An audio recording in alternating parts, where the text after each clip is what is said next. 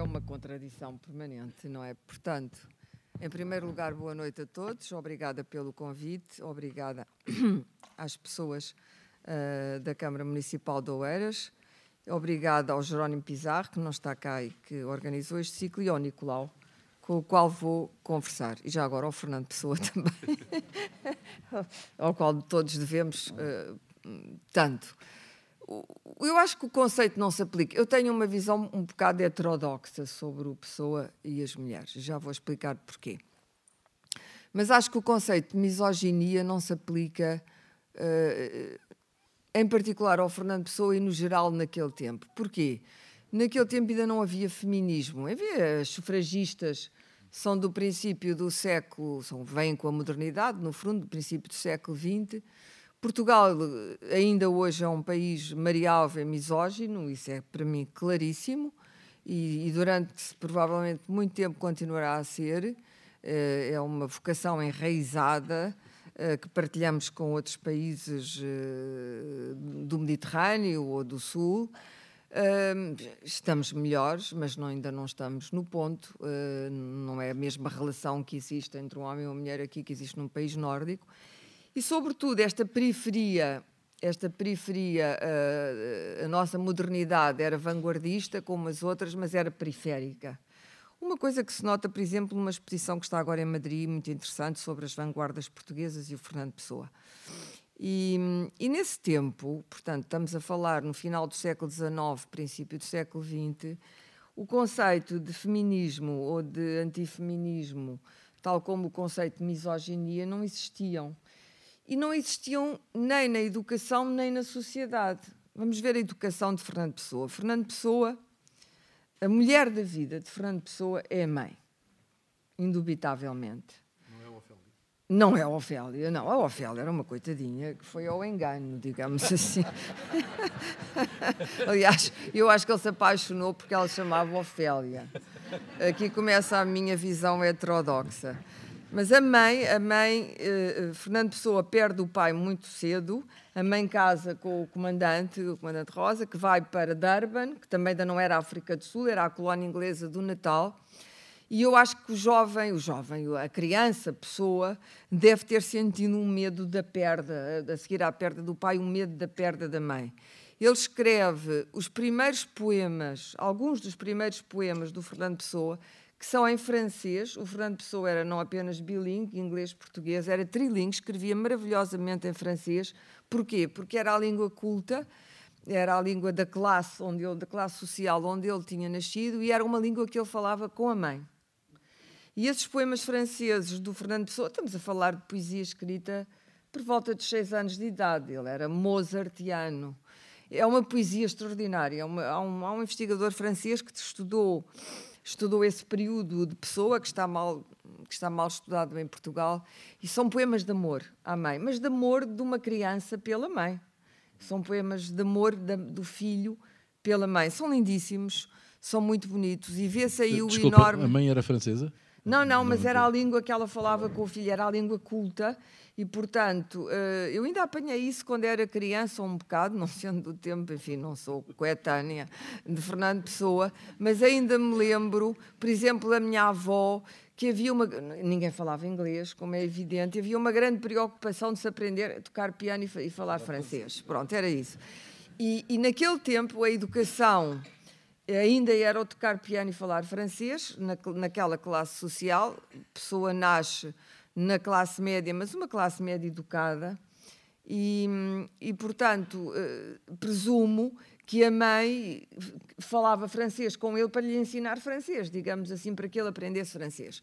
O que é certo é que ele, com, com grande facilidade linguística, escreve esses poemas que são magníficos e depois entra na fase inglesa da educação dele. Portanto, ele sai de Portugal, eles, eles uh, ficam a residir uh, em Durban eh, em, vários, em vários locais de Durban. Eu estive nesses, enfim, estive no que resta desses sítios em Durban quando estive a dirigir a Casa Fernando Pessoa. Andei um bocadinho à procura sempre do período uh, de Durban de Pessoa, que, que, sempre me interessou muito. Mas aí, quando ele começa, uh, ele primeiro vai para um colégio de freiras, portanto, mulheres, mas mulheres religiosas que o educam. Portanto, a visão, digamos assim, da mulher enquanto uh, educadora e a visão maternal uh, da mulher, a visão disciplinadora. O padrasto era o padrasto, não era o, não era o pai. E, e, e depois do Colégio de Freiras passa para outra escola. Rapidamente, pessoa como é muito inteligente, está sempre um ano à frente e vai subindo rapidamente todo, todos os degraus da, da hierarquia. E depois entra na Durban High School, aquilo que seria hoje a educação secundária, não é o chamado liceu. E a Durban High School eram só rapazes.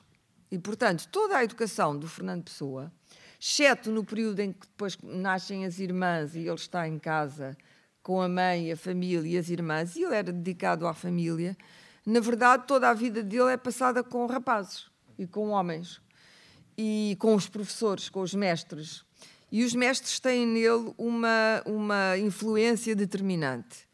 Portanto, o primeiro pessoa é uma pessoa educado pelos ingleses, é uma pessoa que esquece a língua portuguesa e que, e, e, que, que tenta preservar, talvez dentro da família, a língua, mas, mas que inventa, aos 11 anos ele já tem uh, um heterónimo, que é o Alexander Search, que é um heterónimo em inglês, já tem o Robert Anon, de anónimo, de Anonymous, que é inglês, e outros, e portanto o Pessoa passa a ser o Pessoa inglês. Diz-me só uma coisa, A, a educação inglesa, como tu sabes, não é? Privada, é uma educação de rapazes com rapazes. E só para terminar, daí nasce na adolescência, enfim, há muitas especulações sobre isto, haveria uma admiração dele por um mestre, que era o mestre eh, Nicholas, mas nascem os primeiros, pessoas, eh, os primeiros poemas ingleses do Pessoa são poemas chamados homoeróticos.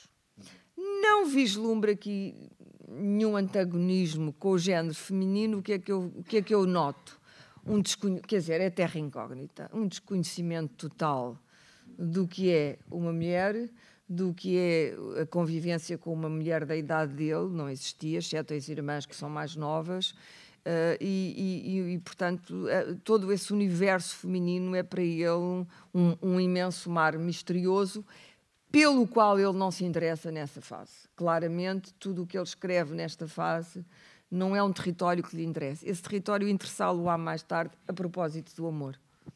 Não, eu só estava a perguntar: uh, os poemas que ele escreve para a mãe ainda não aparecem heterónimos nessa, nessa Não, parte. não, não, não. São poemas, são, são poemas de devoção, muito, já muito bem escritos, extraordinariamente bem escritos, mas sem heteronímia. Embora se pense que, que é o, o, digamos assim, o primeiro heterónimo, se lhe podemos chamar, nasce também por volta dessa idade, é o famoso Chevalier de Pá, é em francês o primeiro heterónimo, Chevalier de Pá, já aqui há o chamado double entendre, o entendimento duplo, uh, uh, caval cav uh, cavaleiro de nada, pá, de nada, e cavaleiro de passo, portanto, do primeiro passo, estamos a falar de uma criança com, com seis anos de idade. Ele começa então nessa afirmação do ponto de vista. É, ele regressa com 17 anos sozinho. E aí há outra mulher determinante na, no, no Pessoa, que é a avó. Uh, ele tem um enorme terror de ter herdado a doença mental da avó. Aquilo que chamaríamos louca, semi-louca. Na altura havia um estigma enorme sobre uh, a doença mental, não é? Uh, e, portanto, a pessoa já compreende que não é igual aos outros, a sua multiplicidade já se manifesta de muitas formas.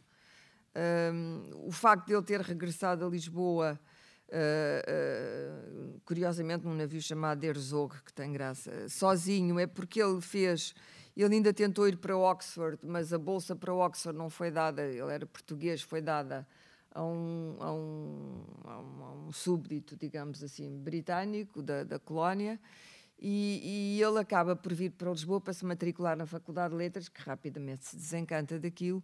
Deve, ser, deve ter sido um período de grande angústia, de grande solidão, e ele, eh, a avó ainda está viva, ele convive com a avó e, portanto, aquilo atormenta-o. Uh, temos aqui uma segunda figura feminina com uma grande instabilidade emocional, que é a avó. Uh, deve ter havido amor por aquela avó, mas deve ter, deve ter havido também uh, terror, digamos assim. nesta fase não se lhe conhecem, a não ser essas pulsões, que são pulsões claramente uh, dos poemas ingleses homossexuais, no sentido clássico, não é? O Antino é uma coisa romana, o Antino era o, o amante do, do imperador Adriano, não é? Uh, e, portanto, ele tem sempre uma visão intelectual do mundo, o Pessoa nunca pega em nada que seja físico, ou que seja emocional, que seja desse território perigoso para ele, que não seja através de um ângulo de aproximação, que seja para ele sempre um ângulo intelectual. Todas as interrogações dele são sempre essas. Esse poema que tu leste é muito interessante, porque eu acho que é completamente falso. Eu acho que ele não se interessava nada pelo corpo feminino. Uh, não estou a dizer com isto que ele era homossexual e deixava de ser, porque uh, também não é nada que esteja claríssimo em parte alguma. Uh, eu acho que eu tinha um lado, digamos assim, abstencionista, mas há interrogações, há interrogações sobre o seu próprio corpo e sobre as, as pulsões do corpo, em que ele se interroga, uh, em particular, um, um, e isto é Fernando Pessoa, não é, não é na heteronímia, mas também está coisas espalhadas na heteronímia, em que ele se interroga muito claramente se o facto de ele não sentir nem o, nem o sexo, nem o amor, nem o impulso da paixão sexual, nem da paixão amorosa brutal, se isso não poderá diminuí-lo enquanto pensador, enquanto poeta. Quer dizer, até aí ele racionaliza o território das emoções ao ponto de pensar: será que isto me aleija, faz de mim um aleijado quase moral e, portanto, de mim um poeta que não conhece as sensações e, como tu sabes, o sensacionismo do Campos, não é? Uh, uh, que é muito próximo do, do, do, Pessoa, mas é um sensacionismo inventado pelo próprio Pessoa, não é? Uh, há um desejo de ardência, mas que eu creio que nele não existe. Não. Tu, obviamente, conheces, e seguramente muitas pessoas conhecem, o poema dele, Eros e Psique que é a história da princesa, uhum. etc., e que ele termina dizendo: E ainda tonto do que houvera a cabeça em marzia, erga a mão e encontrei era, e vê que ele mesmo era a princesa que dormia. Justamente. Isso aí é pessoa. Isso já é pessoa. Mas quer dizer, ele é tão. O pessoa é muito misterioso, vamos lá ver. Ele é português, mas é, é, é, tão pouco português e tão português, aquelas coisas do Quinto Império e não sei o que, é sempre o desejo dele de pertença, ele tenta ser igual aos outros às vezes. Até porque a multiplicidade o assusta. Ele ser aquela gente toda dentro dele é muito assustador e ele teve sempre medo de acabar louco como a avó. E, portanto, uh, há um desejo. Em, em, ele sabe que é genial, atenção, eu sempre sou, porque é um gênio, era impossível não saber. Mas tem medo disso. E eu acho que há um desejo nele que, é, que, é, que é normal, digamos assim, uh, dentro dos padrões de normalidade aplicáveis a alguém como Fernando Pessoa, há um desejo de pertença ao resto da humanidade que, não é, que é mais banal e que ele tem, e também está revelada em algum heteronímio. Até os heterónimos dele são espartanamente pensados. Quer dizer, ele concede ao Campos uns devaneios, digamos assim. Campos é homossexual mais romântico dos heterónimos principais, não é? Não estou a falar depois naquela eh, naquela legião, pronto, os cento e tal heterónimos, mas os principais, o Reis, o Caeiro, o Campos, e depois o heterónimo, o Pessoa, eh, eles todos participam muito uns dos outros, mas o Campos, o, o, o Campos, o Álvaro de Campos, o, o, engenheiro e o Fernando Pessoa estão muito próximos, tal como o Bernardo Soares, o chamado semi-heterónimo, também está próximo o, o Bernardo Soares é sexuado, claramente, não é? é um ser, é um ser que medita, que, que se inventa, uh, olhando para o mundo. Uh, e eu acho que, que o Pessoa desejaria ter, ter sentido um grande amor, desejaria ter se calhar perdido no amor ou perdido na paixão erótica, mas isso não aconteceu. E eu estou convencida que não aconteceu. E tudo o que eu li até hoje do Pessoa, e é uma conversa que eu já tive, por exemplo, com o Richard Zenit, um, tudo aquilo que eu li do Pessoa, e é impossível ter lido tudo do Pessoa, porque ainda há coisas que ninguém leu, uh, até nos escritos autobiográficos, uh, há, há, há, nele um sentimento dominante, além, além de, de, de, daquela inteligência que abarca universos, não é? Que navega por, por mundos eh, incompreensíveis. Eu acho que há nele um sentimento dominante e esse sentimento não é amoroso, é um sentimento de tristeza. Há uma tristeza, isso, por, por exemplo, na, eh, na exposição de Madrid é muito interessante, porque a exposição não é sobre o Pessoa, tem o fabuloso, um dos dois fabulosos quadros que o Almada fez do Pessoa, está lá o da Gulbenkian, mas tem frases do Pessoa sobre a arte, a racionalizar o quê? A arte é um impulso também de paixão, não é? Aqueles, aquelas vanguardas, o Santa Rita Pintor, o Amadeu Sousa Cardoso, percebe-se que aquilo ali são seres devorados até pelas tragédias pessoais deles, pelos suicídios, e depois o Mário de Sá Carneiro, a mesma coisa. É gente comida pela sua paixão, digamos assim. Pelo seu gênio. E pelo seu gênio. Mas o Pessoa não é igual a eles. O Pessoa racionaliza tudo. E até a arte, o modo como ele descreve a arte e o que é a arte, às vezes pensa, ou ele não percebe nada da arte, ou é uma, sempre uma tentativa de argumentar, mas do ponto de vista, do ponto de vista da não paixão. E, portanto, o que é que ele sabia sobre as mulheres? Nada, não é? Ele queria ter, ele queria, ele queria escrever poemas de amor e queria escrever, carta, queria escrever poemas de amor e cartas de amor ridículas, porque achava que os poetas, o, o amor é muito importante para a poesia, como sabes, e, e, tu conheces bem poesia e sabes, fazer grande poesia sem amor é complicado, porque os poetas, todos, a grande poesia amorosa é a grande poesia. embora nos ingleses não, curiosamente, e as influências inglesas do Pessoa, às vezes duvido se o, o T.S. Eliot fez de facto, mas sentiu amor e apaixonou-se, mas fez de facto um grande poema de amor, tenho as minhas dúvidas, não é? No Prufrock, a chamada Canção de Amor de Alfred J. Prufrock, é tudo menos uma canção de amor, não é? Não é uma canção de amor. O Pessoa é deste, é deste reino, o Ezra Pound, a mesma coisa, não é? Mas ele quis, até porque há uma grande tradição lírica portuguesa, a poesia lírica portuguesa é uma poesia fantástica, amorosa. E eu acho que ele, a certa altura, queria sentir esse impulso de escrever amando uma mulher. Aí é que aparece a Ofélia e depois aquelas cartas onde ele se empenha todo e empenha-se completamente em sentir aquilo, mas eh, aquilo soa-me falso. Soa-me falso. Portanto, não acho que eu fosse misógino, acho que ele participava do sentimento. Ou seja, se ele era misógino, toda a gente, todos os homens eram. Era um clube de homens. As pessoas que pensavam em Lisboa era um clube masculino, estritamente masculino. Na exposição de Madrid há uma mulher, a Sara Afonso, que está lá perdida no meio dos homens todos, não é? E é uma exceção, a mulher do Almada Negreiros. Porque de resto não há mulheres, não há mulheres. No mundo essa e da geração dos vencidos da vida não há mulheres no mundo do Camilo, as mulheres o que é que são? São, são uh, seres uh, que predeterminam a perdição, não é? Ou a grande aventura do amor ou a perdição amorosa.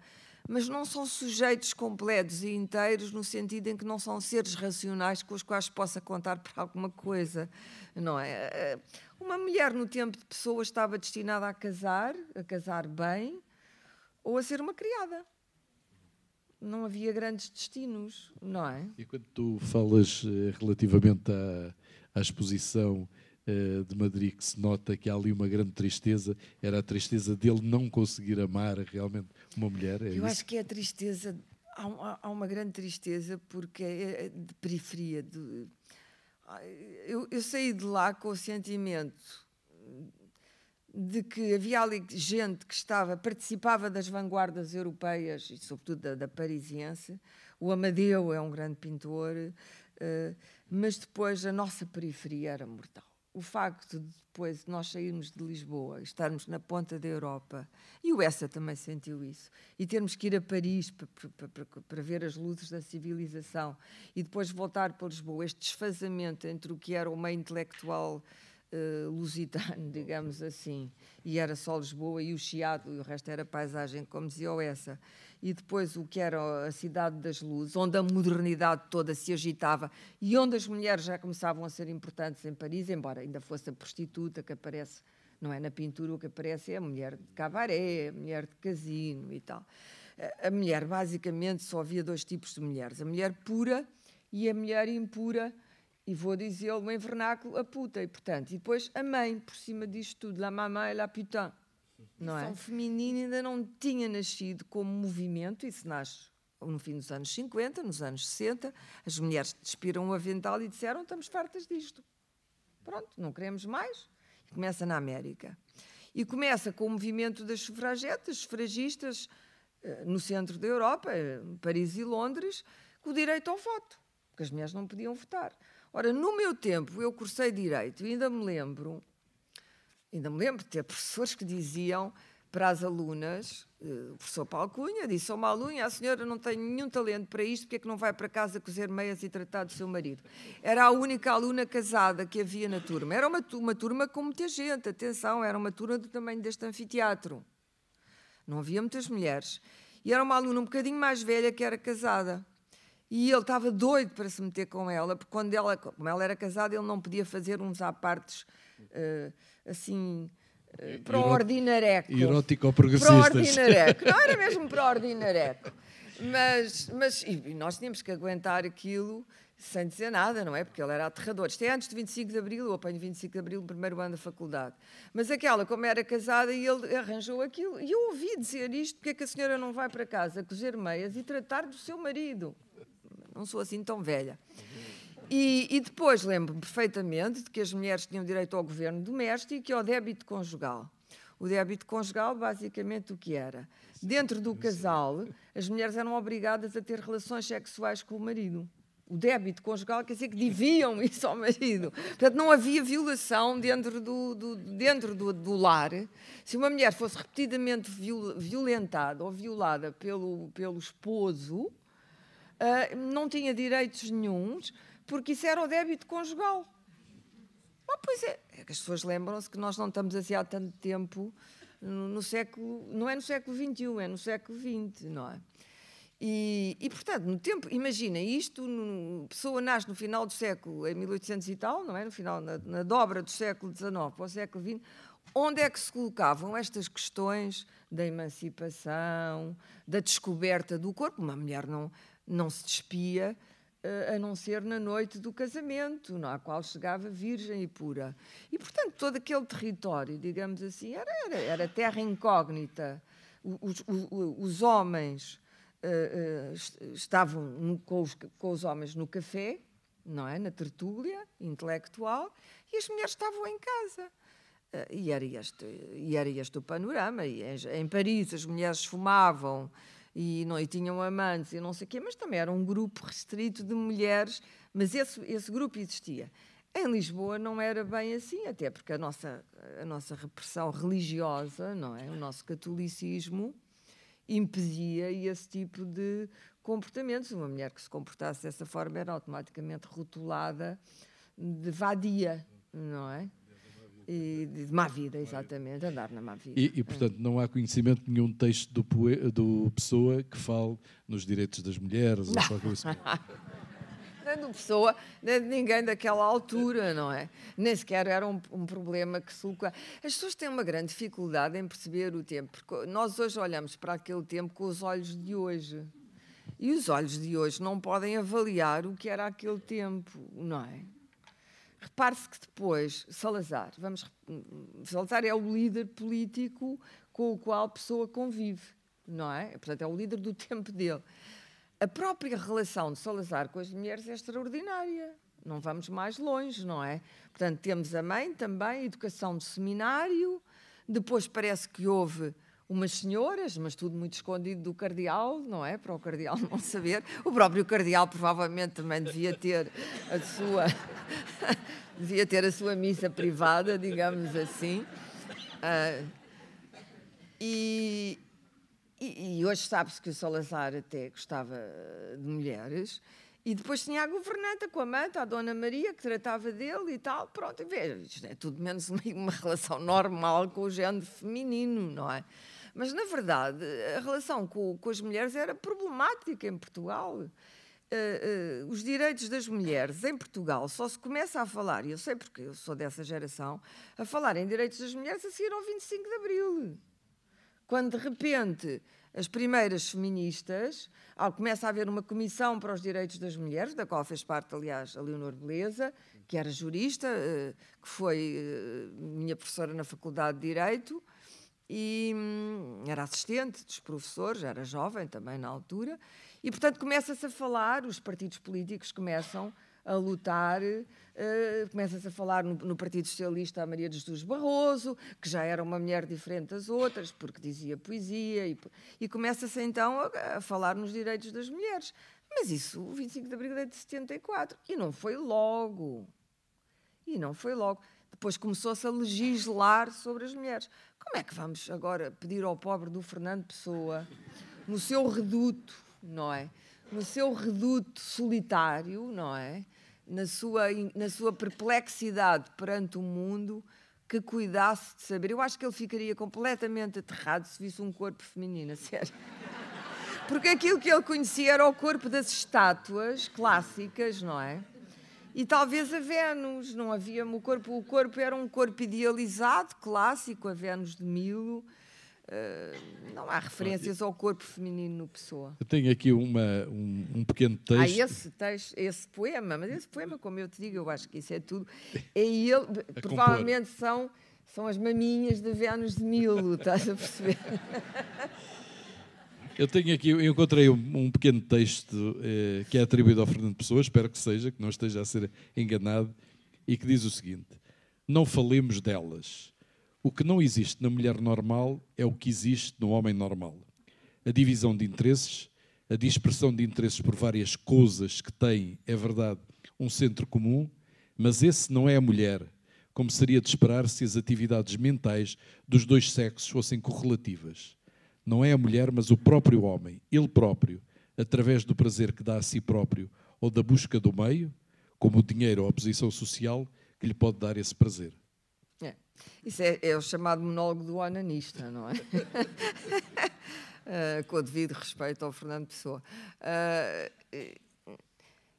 aí está tudo, quer dizer, nesse fragmentozinho. Não é o Fernando Pessoa, na verdade, naquele tempo, achava-se que as mulheres intelectualmente tinham ali uma falhazinha qualquer, não é? que a coisa não, o neurónio não era exatamente igual ao neurónio masculino e até deveriam ser impedidas de pensar, porque isso fazia mal à saúde, não é? Ou mulher, não leias muitos livros, não é? Que isso ainda te vai perder. E, portanto, não há, não há, nenhuma, não há nenhuma visão da igualdade dos sexos.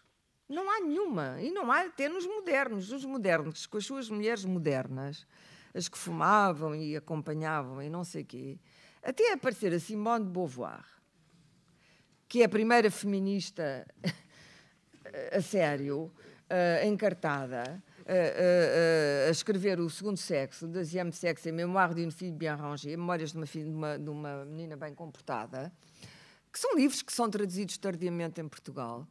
Uh, até aparecer a Simone de Beauvoir, também não há feministas mesmo na Cidade das Luzes. Vamos considerar que Paris, nesta altura, é verdadeiramente o centro da vanguarda e do mundo civilizado.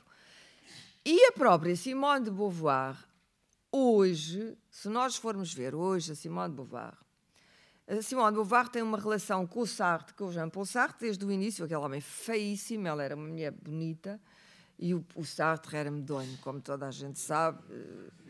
Tinha um olho num lado e o outro no infinito, exatamente. Medonho, inteligentíssimo e tal. Mas foi um companheiro que ela arranjou para a inteligência dela. E eles resolveram ter uma relação livre, em que ambos teriam relações com outras pessoas, mas manteriam a relação entre os dois, a relação de amor da vida deles, a relação central. Ora, sabe-se que o Sartre conviveu muito bem com isto e com as suas alunas e aquela coisa. Hoje seria apanhado no Me Too, coitado, mas na altura ainda não havia Me Too.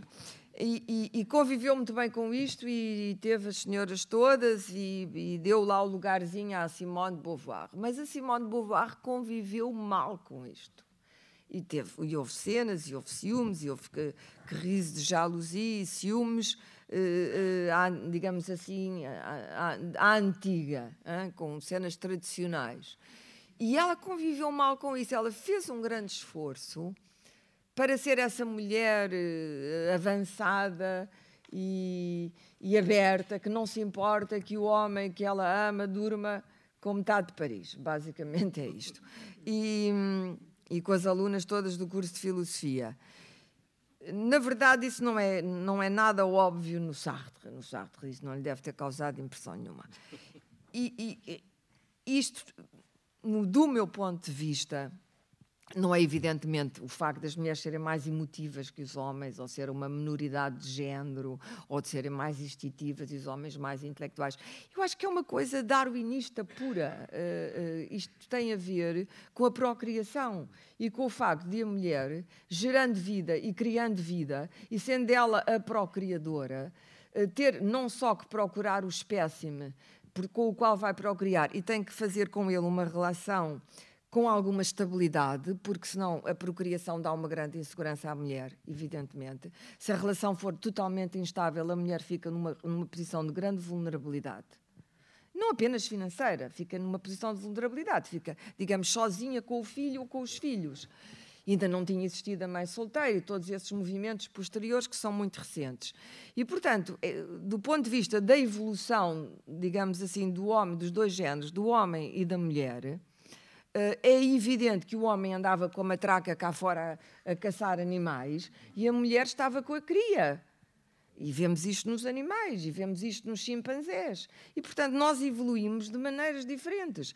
Razão pela qual as mulheres desenvolvem relações, digamos assim, ligações uh, uh, sentimentais, amorosas ou, ou contratuais até, matrimoniais ou não, com Uh, com, os, com, os, homens com os quais procriam ou não, mas desenvolvem e têm tendência para quererem alguma estabilidade nessa relação, e os homens desenvolvem relações muito mais poligâmicas, porque isso também faz parte da evolução uh, darwinista, que se deve espalhar a semente, não, mas é mesmo, o máximo na natureza para que a espécie evolua.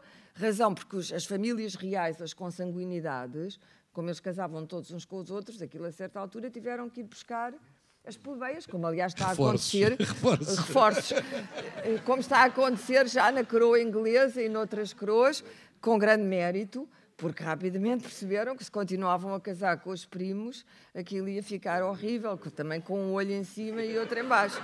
E, portanto, eh, nós temos, nunca seremos completamente iguais, temos corpos diferentes, temos funções dinâmicas diferentes, no sentido que a mulher procria, o homem não, não, não, não tem a, capacidade de, gerar vida sozinho, não tem, e de, e de trazer vida ao mundo. E, e, e, é uma longa marcha hoje para ainda dar a lição de, quer dizer, estes caminhos nem sequer estão percorridos. A, licença, a famosa licença de paternidade, que é para a mulher, dava-se uma licença de maternidade porque a mulher fica em casa, é a cuidadora, enquanto que o homem lá vai ele novamente, espalhando a semente ou não, ele é que sabe, lá vai ele novamente trabalhar enquanto a mulher fica em casa. Portanto, são processos que não existiam no tempo de Pessoa. Onde é que no tempo de Pessoa passaria pela cabeça a uma mulher como a mãe de Fernando Pessoa, com uma família, com uh, uh, uh, ir trabalhar? Não passava pela cabeça de ninguém, não é? Não, não havia profissões eh, para as mulheres. As, as, primeiras profissões, digamos assim, das mulheres aparecem até na pequena burguesia e já no salazarismo. Uh, isso é muito visível nos filmes do Vasco Santana e do, e do Ribeirinho, em que elas são já, uh, a Tatão, não sei se lembram da Tatão, em que elas vendem sapatos ou estão ao balcão. Ou, pronto, aquelas pequenas profissões da, da, da pequena burguesia. A pequena burguesia foi uma das âncoras do, do regime, do regime, e, isso começa a aparecer eh, nessa altura. Mas quer dizer, uma, uma senhora daquela classe, no tempo de pessoa, não ia trabalhar. E o que é que fazia? Uh, uh, a mãe de pessoa voltou a casar, não é? Porque o casamento, quer dizer, uma mulher daquela idade, muito jovem, uh, com um filho, tinha que voltar a casar, porque a situação era infernal não é? Seria uma situação infernal uma mulher sozinha com um filho. E, portanto, os tempos eram outros e, e penso que, que pessoa gostava das irmãs, objetivamente, mas nunca, eu acho que ele, enfim, também não sei com os irmãos como é que isso teria sido, mas enfim, nunca foi uma relação com as mulheres, eu, eu acho que ele nunca achou, até porque vinha da educação inglesa e, e dos rapazes, não é? E dos mestres, não, não, lhe passaria pela cabeça uh, ter uma relação intelectual no sentido uh, em que hoje um homem e uma mulher têm uma relação intelectual, ou, ou, sei, ou sei lá, no sentido em que uma feminista avalada, que Jorge Sand teve com o Flaubert, que é uma coisa única, não é? Ou, ou a própria Virginia Woolf, que é, são epifenómenos, são coisas muito localizadas. Essas mulheres não é, é são uma exceção que confirma a regra. Todo, todo, o resto das mulheres tinha uma vida completamente diferente. E, e, eu uso a palavra sem, sem, nenhuma, sem nenhum peixe, uma vida oprimida, sem dúvida, mas oprimida porque esse era o costume do tempo, o modo do tempo, e porque os homens ainda não tinham, não havia pensamento ainda produzido. O primeiro pensamento que se produz sobre direitos das mulheres vem a seguir à guerra, à Segunda Guerra Mundial. Portanto, do teu ponto de vista, Pessoa pura e simplesmente não se interessava por mulheres. Era... Eu acho que ele se interessou pela Ofélia e pelo amor, sim, pelo, pelo sentimento amoroso, interessou-se muito. Agora, desejar uma mulher fisicamente, cobiçá-la, olhá-la com desejo, ficar perdido de amores, porque, como o Carlos da Maia, porque vê rastejar uma saia no, no chiado, nem pensar. É que nem pensar está fora de questão. Não há vestígios disso em parte alguma. Agora, que ele pensa que isso lhe pode fazer falta e que isso pode diminuir, e é um pensamento muito inteligente e muito legítimo, não é? O não amar é terrível. O não sentir o amor pode ser uma coisa terrível. E eu penso que Pessoa sentiu que todos os seres que ele criou sentiam muito, mas sentir verdadeiramente o amor nenhum deles sentia. Isso é claro nos grandes heterónimos. Mas é curioso que, enfim, dentro da intelectualidade em que Pessoa se movia na altura, também não há grandes casos de amor entre um homem e uma mulher. Não, era um clube masculino. É, o, o, essas vanguardas de, de, de, da Orfeu, e depois até da Presença, e não sei o quê, todas essas revistas uh, uh, da modernidade portuguesa e das vanguardas portuguesas que querem ser iguais às parisienses, era um, é um clube de homens. É um, é, um, é um clube de homens. Em Madrid há duas mulheres, a Sara Afonso e a Sónia Delaunay. A hum. Sónia Delaunay que era casada com o Robert Delaunay, que hum. era também uma grande pintora, mas que não era portuguesa. Em Portugal... Uh, uh, não, as mulheres não estavam na brasileira a discutir com os homens poesia ou a discutir filosofia ou a discutir se Portugal era ou não um país, uma choldra, como dizia o S, ou se era um... Não, não, não, não participavam do debate. Agora, algumas mulheres, porque estavam... Hum, a mulher do Almada, objetivamente, eh, eh, uma outra exceção confirma a regra, porque estavam dentro daquele meio, se moviam dentro daquele meio restrito, Uh, sim, mas era, era, era muito, era muito, era, era 99% um clube de homens. E é nesse mundo, uh, vamos lá ver, ele matriculou-se na Faculdade de Letras e, e, desistiu do curso que achou aquilo medonho, não é? Sem interesse nenhum. Ele que vinha dos grandes poetas ingleses e dos grandes pensadores ingleses e dos clássicos e de uma educação que nada tinha a ver com a nossa. Portanto, quando ele sai da Faculdade de Letras desiludido, não é? E se transforma no Fernando Pessoas, que escreve em português, porque ele teve que fazer, ele teve que fazer a passagem da língua inglesa para a língua portuguesa. Isto não é assim tão simples como as pessoas pensam. Um, mas ele também só é o grande poeta que é, porque tinha a matriz, a matriz rigorosa e geométrica da língua inglesa. Não é por acaso que é a língua de Shakespeare.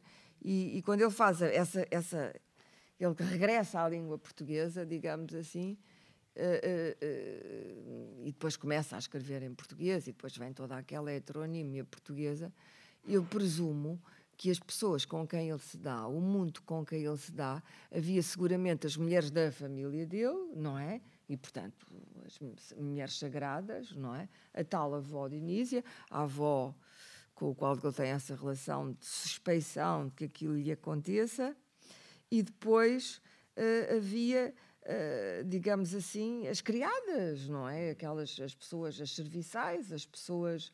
Com a, as, as, criadas, aliás, os meninos perdiam a virgindade com duas ordens de criaturas do sexo feminino, ou com a criada ou com a prostituta. Era sempre a mesma coisa, não é? Ora, pessoa não, não, não, não, não fez isso, não atravessa, digamos assim, essa, não faz essa, essa fase iniciática que todos os outros fizeram, porque era assim, era assim que acontecia. Eh, era, ninguém saía, digamos assim, ninguém, nenhum homem ia para o casamento virgem porque já tinha feito a sua aprendizagem iniciática, as mulheres iam obriga obrigatoriamente para o casamento virgens, não é? O Essa, o próprio Essa, que, enfim, que não é assim tão anterior à pessoa, uh, quando quer casar, está lá em Newcastle, veio da Havana, que o incomodou imenso, quer dizer, a Havana, eh, não se interessou nada também pelas mulheres, pelas cubanas, nem por, sexo, nem por nada, todo aquele calor o deixou horrorizado, todo aquele mundo. Cheio de calor. A cofiar o bigode, chateadíssimo. E ele quer um sítio frio onde não, onde não, sai, não saia de casa para poder escrever e vai para Newcastle, é o sítio ideal para um diplomata. E depois, a certa altura, o próprio Essa também pensa: Bom, se calhar eu tenho que me casar, não é? Faz-me bem casar-me para não estar aqui sozinho. E escreve um amigo que diz que, que, que precisa de alguém que lhe serrote numa manjedora uma palha honesta. É a visão que ele tem do casamento, por amor de Deus. Está bem, depois a senhora Condessa de Rezende foi bem tratada, mas quer dizer, a visão que essa tem é que Epá, preciso de alguém que me trate da manjedora e me ponha lá a palha para eu me alimentar e trate da casa. E lido com as criadas, que os homens odiavam. Não, não, nenhum homem vivia sozinho ter que ordenar a criadagem. E, portanto, o Pessoa, vivendo completamente só, mudando de casa, de quarto alugado em quarto alugado, deve ter tido aquelas mulheres, pronto, que ele nem sequer via, porque ele vivia ao contrário, eu vivia de noite, escrevia de noite. Eh, e depois umas mulheres da, da família, não há nele nenhuma pulsão. Até a Ofélia, em que ele resolve. Eu acho que a Ofélia, aquele nome da Ofélia para ele, aquela ressonância hamletiana, era mortal, não é? Aquele nome Ofélia. Não é? Ofélia é um nome, até na poesia romântica inglesa, há sempre há um quadro dos pré-rafaelitas, que é aquela Ofélia, coitadinha, morta, afogada, coberta de flores. Aquilo para o pessoa, pessoa há, há uma pessoa que quer de repente ser romântico a influência dos poetas românticos que ele leu, os poetas românticos ingleses, do Keats, do Shelley, do Byron, que nele não é nítida, porque ele depois deve ter aquilo posto de lado como matéria perigosa e muito inflamável, mas aquilo teve alguma influência nele. Era impossível que ele não tivesse sido exposto àquilo.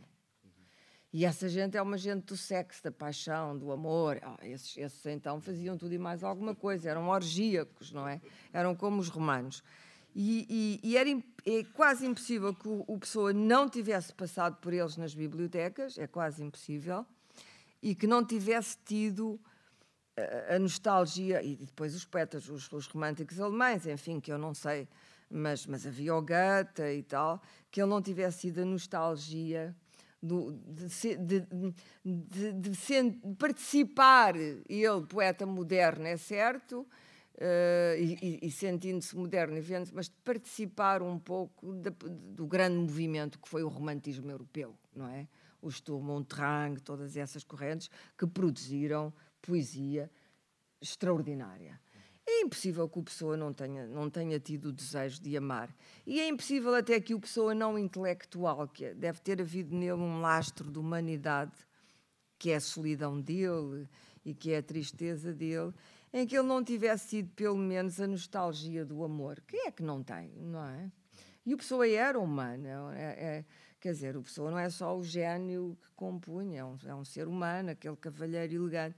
Deve ter havido nele a tristeza da, da, incapacidade de amar. E eu acho que isso não é misoginia. Pois, portanto, achas que é, é dizer, perguntar que Uh, quando se pergunta se a pessoa é misógina, a resposta é não, claramente negativa. Para mim é claramente, acho que não se aplica. Acho que as mulheres eram consideradas seres intelectualmente inferiores, era o sentimento do tempo. Não vejo nele uma particular violência de género no sentido de diminuir. Era, era um facto da vida que as mulheres, pronto, não eram exatamente uh, eram, eram dependentes dos homens, até para isso, para o prazer, isso era o dogma da época, mas não vejo nele, uh, enquanto que há misoginia clara e nítida e, e, e evidentíssima noutros poetas, não vejo. O próprio Byron, que é um grande amador de mulheres, é um, é um, é um, é um grande poeta romântico misógino, não é? Usa as mulheres, não é? Mad, bad and dangerous to know, disse uma amante dele, uh, uh, Caroline Lamb, disse, ele é, é, é, louco, é mau e é perigoso de se conhecer. E porquê? Porque o Byron passava por elas e destruía-as todas, não é? E havia nele uma pulsão destrutiva isso não, o pessoa não tem. A misoginia é uma grande violência. É um sentimento violento. E, e, e na relação com a Ofélia. Eu, como sou mulher, conheço, não é? na, relação, na relação com a Ofélia, uh, pelo contrário, há. Ah, ele é delicadíssimo. A relação é toda, toda ela de uma delicadeza, de um cuidado, de uma ternura. As cartas, tudo aquilo está bafejado de, de um hálito que se quer amoroso, mas é tudo muito suave. Não há, não há ali nenhum desejo de violência sobre o corpo feminino. Enquanto que a pobre Ofélia do Hamlet, como toda a gente sabe, coitada. Não As é? suas passas do Algarve. Pois, exatamente. não, é? aí sim, no Hamlet, é vi... quer dizer, aí temos a personagem misógina absoluta, é o Hamlet, não é? Porque naquelas interrogações todas entre ser e não ser, aquilo que menos lhe interessava era a Ofélia, o que ela era e não era, não é? Ou deixava de ser. Isso eu não noto no Pessoa, não. Noto noto nele uh, essa inquietação, a inquietação, a inquietação amorosa do não amor, mas não noto. O Pessoa não é, não é um ser violento. É, é, toda a violência que ele tem é auto-infligida. E nesse sentido é brutal. É um, é um, ele é tão exigente com ele mesmo que, que é quase desolador uh, assistir a isso. Mas não vejo essa violência dirigida contra terceiros e seguramente não a vejo dirigida contra nenhuma mulher. E como tu disseste, aquilo com a Ofélia é tudo encantado, encantatório, encantador. Uh, eu acho que ele nunca amou nenhuma mulher e nunca, e nunca sentiu nada por nenhuma mulher, eh, como, nenhum com um rabo de saias o emocionou, não. Zero.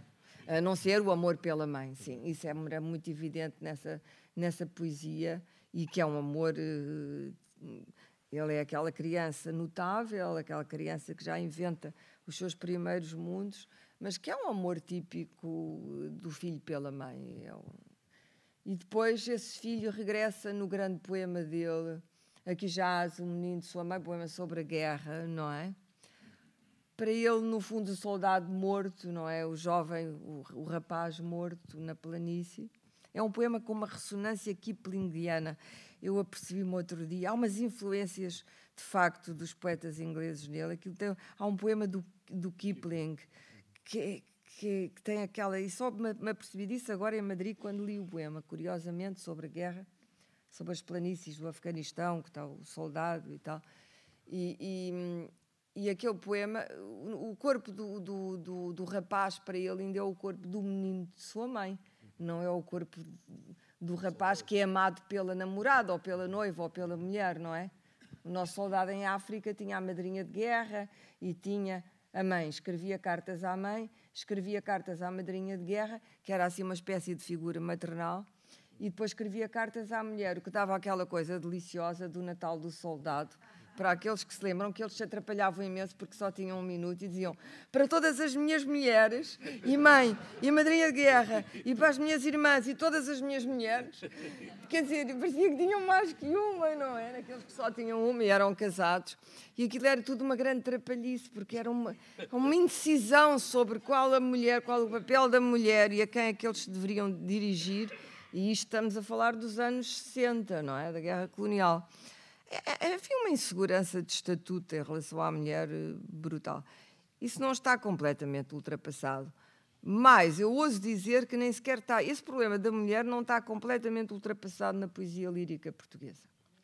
Porque a grande poesia lírica portuguesa é uma poesia feita por homens.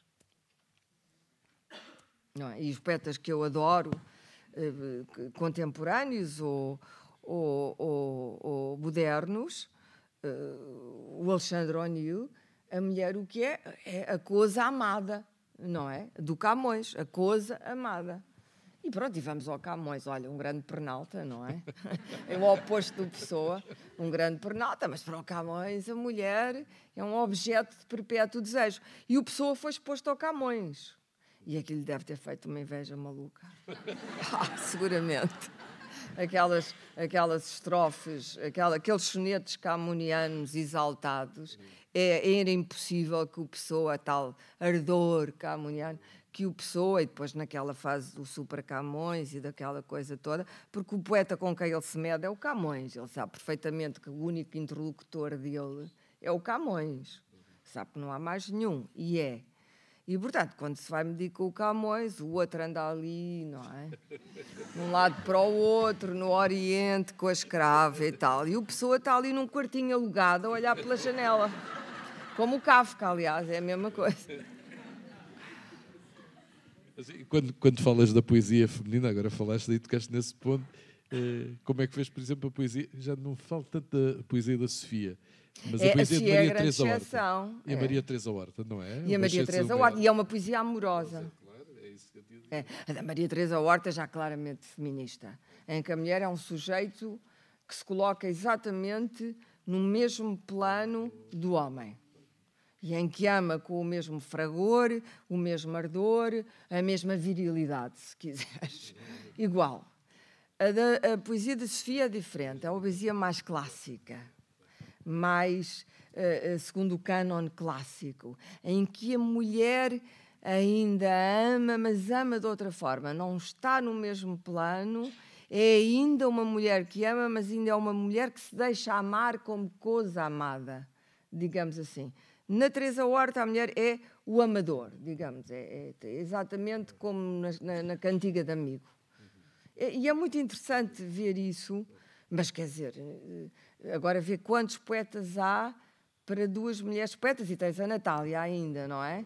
Mas a Natália é, um, é aquilo que se pode dizer claramente, era um homem, não é?